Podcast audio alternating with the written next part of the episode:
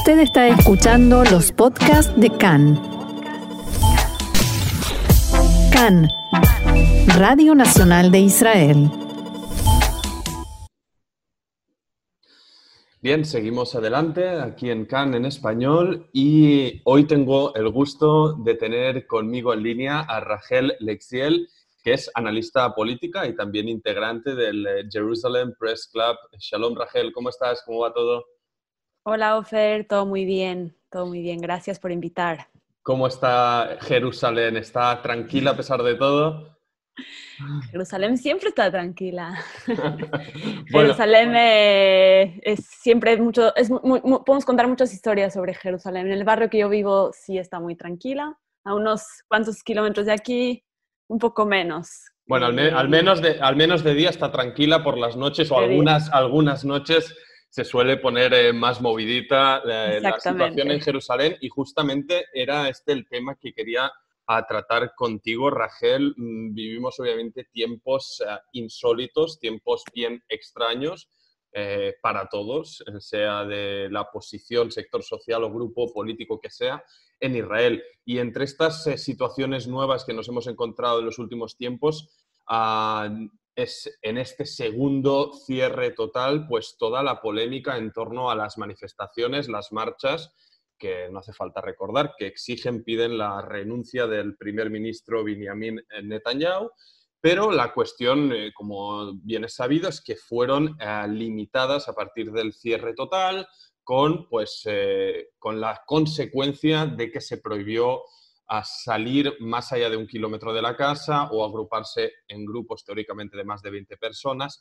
etcétera, etcétera. Mi pregunta a Rachel, en primer lugar, eh, es intentar hacer una comparación. Es si la situación que vivimos en Israel por el cierre y las consecuentes limitaciones de las protestas es algo único en el mundo de las democracias liberales o podemos establecer comparaciones, paralelismos con otras a situaciones de emergencia en otros lugares? Bueno, tenemos que primero poner un poco en perspectiva que la cuestión de corona es algo, es algo nuevo para estos tiempos. O sea, esta cuestión de la pandemia, que es una cuestión de salubridad, de salud, eh, pero cuando el manejo de la situación se basa y se, más que nada se centra en eh, limitar eh, el distanciamiento social, o sea, que haya distanciamiento social, esto nos pone muchas limitaciones. Somos, somos seres humanos, somos seres humanos que interactúan unos con los otros y en el momento que nos viene este, este desafío de la, del distanciamiento social, entonces varias cosas que son rutinarias cambian en nuestra vida, incluyendo incluso manifestarse.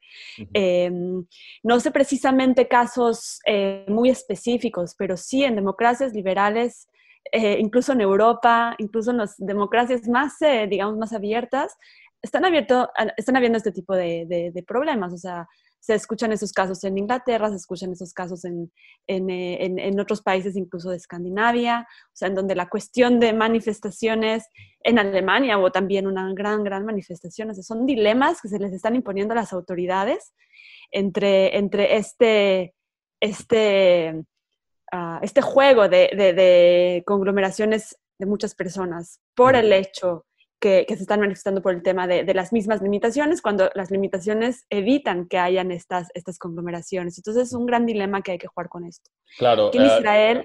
Sí, sí, termina, perdón. Eh, aquí en Israel eh, es, un, es, un, dilema muy, muy grande porque las manifestaciones, la actividad de manifestarse en Israel es algo muy natural, es algo que es parte de la rutina social, es parte del comportamiento social y limitar las manifestaciones es algo que afecta mucho a la dinámica social en Israel. Y no importa incluso el sector, o sea, cada uno se manifiesta de diferentes formas en este país, especialmente hablando que hay sectores que son tan, eh, tan diferentes unos del otro. Eh, y, si una manifestación es ir a manifestarse para reclamar que, que Benjamin Netanyahu eh, renuncie, por el otro lado, un acto de manifestación puede ser hacer un rezo masivo cuando está prohibido hacer un rezo masivo. O sea, son dos formas de, expresar el hecho que no están de acuerdo con o con las limitaciones o por la forma en la que se está manejando la crisis. Eh, y, es, es, un dilema y un, y un, desafío muy, muy grande para las autoridades. Claro, uh, y yo traslado ahora, bueno, cuando uno sale a las calles en Tel Aviv o Jerusalén, intenta pues seguir las marchas, lo que ocurre, cuáles son las reclamaciones. Una de las principales ah, que se oye entre los eh, miles de jóvenes, esta nueva generación que, que está saliendo, esta generación pues tal vez de muchos que pertenecían a una clase media más acomodada, más callada, no acostumbrada al activismo político y que de repente pues muchos se ven volcados noche tras noche mm, en las calles y claman que esto es un cierre político, es de Seger Politi, ah, que, eh, cuya eh, finalidad es eh, silenciarles. Ah, dicen que no hay tampoco pruebas, bases epidemiológicas que demuestren, que defiendan que pues, las manifestaciones en, espacios abiertos sean grandes propagadores del virus, uh, etc. Y yo creo que eh, el dilema, Rachel, eh, está precisamente aquí, ¿no? Porque eh, al final limitar, paralizar las manifestaciones supone eso, ¿no? También limitar voces críticas en Israel y donde sea. Claro, para, para empezar, sí es, esa es una crisis política, por supuesto que tiene que ver con salud, pero en todos los países del mundo se está manejando esto a nivel político. Y los políticos están tomando, en la mayoría de los países, están tomando las decisiones eh, eh, para tratar de manejar la crisis. En algunos países está funcionando un poco mejor, en algunos países, por supuesto, no está funcionando de forma efectiva. Tiene que ver también con los políticos, tiene que ver con el, que ver también con el compromiso de la sociedad y por la confianza que le da la sociedad a las decisiones que los políticos están tomando. Y eso es lo que está pasando en Israel, que cada vez, debido a la situación política, que no es nueva esta crisis política, esta crisis política y esta inconformidad del público empezó desde hace un año y medio que, que estamos con este, con este ciclo de elecciones y con este, esta frustración que no se puede conformar un gobierno estable y un gobierno un poco consensuado, que es algo que debe ser obvio cuando alguien forma un gobierno, no en Israel. En Israel el gobierno, incluso este gobierno de unidad que se creó a partir de la crisis, digamos, eh, eh, que se propuso en abril y se conformó finalmente en mayo, etcétera, tampoco es un gobierno consensuado. Lo que está causando que haya mucha desconfianza cuando los políticos y esta coalición no están eh, en el mismo canal, digamos, en la toma de decisiones, entonces el público tampoco lo está. Y también cuando la crisis no se ve que está siendo manejada en el, en el, en el terreno, o sea, hay, hay, crisis económica muy, muy fuerte, cuando hacen un, un lockdown están afectando personas económicamente, eh, y, o sea, como que no está bien balanceada la toma de decisiones. Y eso causa mucha frustración en la población, especialmente en los jóvenes, como tú mencionas, muchos de los jóvenes estudiantes. Primero, toda la cuestión de la universidad, se pasó de forma virtual. Los trabajos que los jóvenes hacen en el día a día son trabajos que están enfocados en los servicios. Desde trabajar en restaurantes, hoteles, en lugares de entretenimiento, todo eso está cerrado y está paralizado. Estos jóvenes se quedaron sin la actividad diaria que comúnmente un joven tiene que tener. Entonces, pasan los días, se frustran más, que hacen? Bueno, salen a la calle Literalmente es algo que yo he constatado, ¿no? Preguntando para algunas notas en la calle o entre conocidos por Tel Aviv, es lo que decía gente de nuestra generación, ¿no? La gente no tiene lo que hacer, la gente sale a la calle. Y también a Rachel quería contraponer justamente esto, ¿no? Que, bueno, en el caso de Israel, que es el, el que conocemos y el que vivimos, al final, más prohibiciones, más restricciones, más limitaciones lo que vimos, lo que vemos que, ha generado es, al final todo lo contrario, ¿no? O sea, es incluso sacar más gente en la calle. Si bien antes, por ejemplo, en Tel Aviv o Jerusalén las marchas eran en un solo lugar central, de repente ah, vimos, mm, bueno, hemos visto en varios días ya ah, cómo estas marchas se reproducen ah, por, todos los barrios. si al final la norma o la intención es limitarlas por un fin sanitario,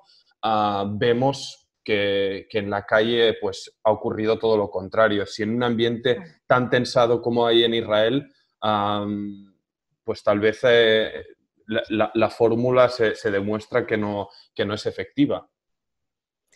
No es efectiva el, limitar las manifestaciones, eso, eso sí, estoy 100%, 100 de acuerdo. Eh, aquí me parece el examen o lo que más tenemos que, que, analizar es cuáles serán los resultados de estas manifestaciones. O sea, se ve que cada vez hay más personas que salen a las calles. Eh, si, como dijiste, ahora no se concentran eh, específicamente en dos ciudades, especialmente porque está, hay limitación de movimiento. O sea, acorde a las limitaciones sanitarias, uno no puede salir a más de mil metros eh, de su casa. Entonces, lo que hizo la gente muy creativamente fue salir a, mil metros de su casa a manifestarse. Entonces, en cada lugar hay una manifestación que puede ser que tenga más impacto incluso que, que reunirse de forma eh, tan eh, masiva en, en, ciudades específicas. y, y, sí se ve, o sea, sí se ve porque hay, incluso ciudades en donde la gente no se manifestaba porque probablemente es una ciudad que no es muy eh, anti-gobierno, como por ejemplo ciudades de la periferia, que en el fin de semana se vieron manifestaciones ahí. que eso es más impactante, ver, ver una manifestación en ciudades del sur como en Dimona o en, en, en, el Kriyat Malachi, que es la base política política, por ejemplo, de, de, de Benjamin de Likud, hay gente que salió a manifestar y ahí es donde se ve el impacto. Eh, entonces, eh, la, siguiente pregunta que tenemos que hacer es, es, cómo va a impactar esto, más allá de la cuestión educativa o la cuestión de valores, de el hecho de que la gente se, tiene el derecho a manifestarse y lo está haciendo. O sea, vemos niños en las manifestaciones, vemos que comúnmente no se, no se convierten en manifestaciones violentas, especialmente el último fin de semana hubo casi saldo blanco, se fueron bastante tranquilas, porque la gente está entendiendo, la policía también está procesando la forma en la que tiene que, que, que, que, tratar a los manifestantes eh, y, tenemos que entender cuál será el impacto, si es un impacto a corto plazo, o sea, si eso lo, lo que va a generar es un cambio real en el gobierno y, y, las peticiones de los manifestantes se van a cumplir, que yo lo veo un poco complicado el hecho de que yo, diga, ok, bueno, los escucho. No, es, para mí. Eso ya damos por supuesto con todo el entendimiento de la situación que no, no, no ocurrirá. Y justamente esto me conduce al, al, último aspecto que quería tocar contigo, Rachel. Es decir, eh, tenemos una obviedad, pues toda una nueva generación concienciada políticamente, que tal vez estaba desconectada y que los problemas habituales de Israel, pues de seguridad, del conflicto, etcétera, etcétera, pues no le tocaban porque tampoco, bueno, ya uno convive con ello, pero al final uno trabaja, sigue con su vida, etcétera. Ahora, como bien vamos diciendo, todo ha cambiado, todo se ha parado y vemos esta nueva generación en las calles, hay ajetreo, hay movimiento, hay reclamos, pero no hay que olvidar que la toma de decisiones al final se, eh, se toman en la Knesset, ¿no? que es donde se eligen a los representantes, y si al final estos eh, manifestantes están pidiendo democracia, democracia, la democracia al final pasa por urnas, pasa por votos y pasa por escaños, ¿no? Y, la situación es la que es. al final el Likud con sus aliados antes o ahora es un bloque, un partido fuerte con su mensaje y su estrategia que puedes aprobar o desaprobar, pero la realidad es que a día de hoy eh, sigue faltando, sigue sin existir eh, figuras o figuras que pues aún en este reclamo desde la calle por un tipo de liderazgo diferente en Israel. Y me pregunto si hay alguien en, todo esto, o no sé si tú como analista, pues eh, ves alguna corriente o movimiento que, intente canalizar esto.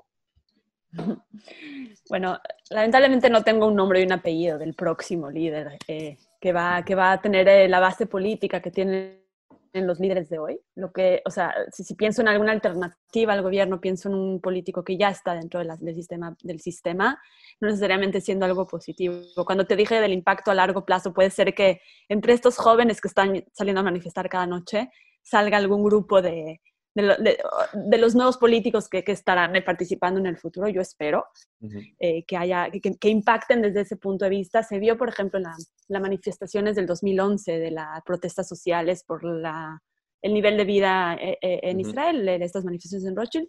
A partir de ahí sí salieron líderes que hoy en día son... miembros de la Knesset o fueron líderes. Itzik Shmuli tenemos. Itzik Shmuli, Stav Shafir, o sea, Stav Shafir ya renunció, pero estamos de acuerdo que, que fueron o sea, el impacto fue, fue eh, influenciar desde adentro, o sea, influenciar desde dentro de la política, que también es un punto importante viviendo en un país democrático. O sea, no podemos pensar siempre que, que con, o sea, solamente los reclamos van a funcionar, hay que, hay, que actuar y hay que entrar a la, al juego político. y, sí, porque las decisiones se toman en la Knesset, especialmente estas decisiones que tienen que ver con la limitación de, de, movimiento, limitación de las manifestaciones, se están tomando hoy en la Knesset, van a tomar estas decisiones, van a hablar sobre cómo va a seguir esta cuestión del lockdown y los temas más importantes son las manifestaciones, ¿ok? Porque es un tema constitucional, es anticonstitucional limitar, las, limitar las manifestaciones. Así que, así que es un tema que se trata en la Knesset, se vota en la Knesset y todos los miembros de la Knesset, oposición y coalición, son parte de esta comisión en donde se va a tomar la decisión. Eh, ¿Qué va a pasar políticamente si hacemos un análisis de encuestas? O sea, ahora el Likud sí tiene la mayor cantidad de mandatos, pero no le alcanza ni, ni, ni a poco eh, sin, su, sin su bloque. La pregunta acá, y es por eso que también se habla mucho de este juego político, de por qué nos está limitando más a los ultraortodoxos de tener sus conglomeraciones eh, masivas y por qué no son un poco más fuertes con, sus, con lo que están haciendo ellos eh, eh, en cuestión de las limitaciones sanitarias, es por esta cuestión de que es un precio político muy alto para el, para el bloque de Netanyahu. Por el otro lado, tenemos otro partido como, como Yamina, con su líder Naftali Bennett, que su posición en la oposición le dio mucha libertad de básicamente criticar cualquier cuestión que está haciendo el gobierno. Es muy fácil hacer eso cuando no hay un precio político que pagar y eso le está causando mucha popularidad. Entonces él también está subiendo muchísimo las encuestas.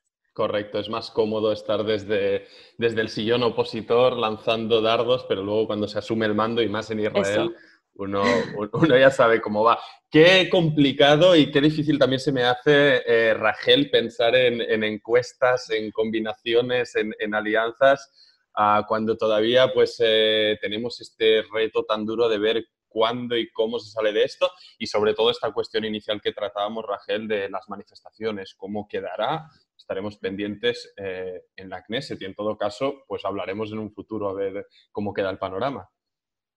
100%. Es muy interesante esta dinámica. Muy, interesante. Buenísimo. Pues eh, Rachel analista política, integrante de Jerusalem Press Club, muchas gracias y estaremos en contacto. Será hasta la próxima.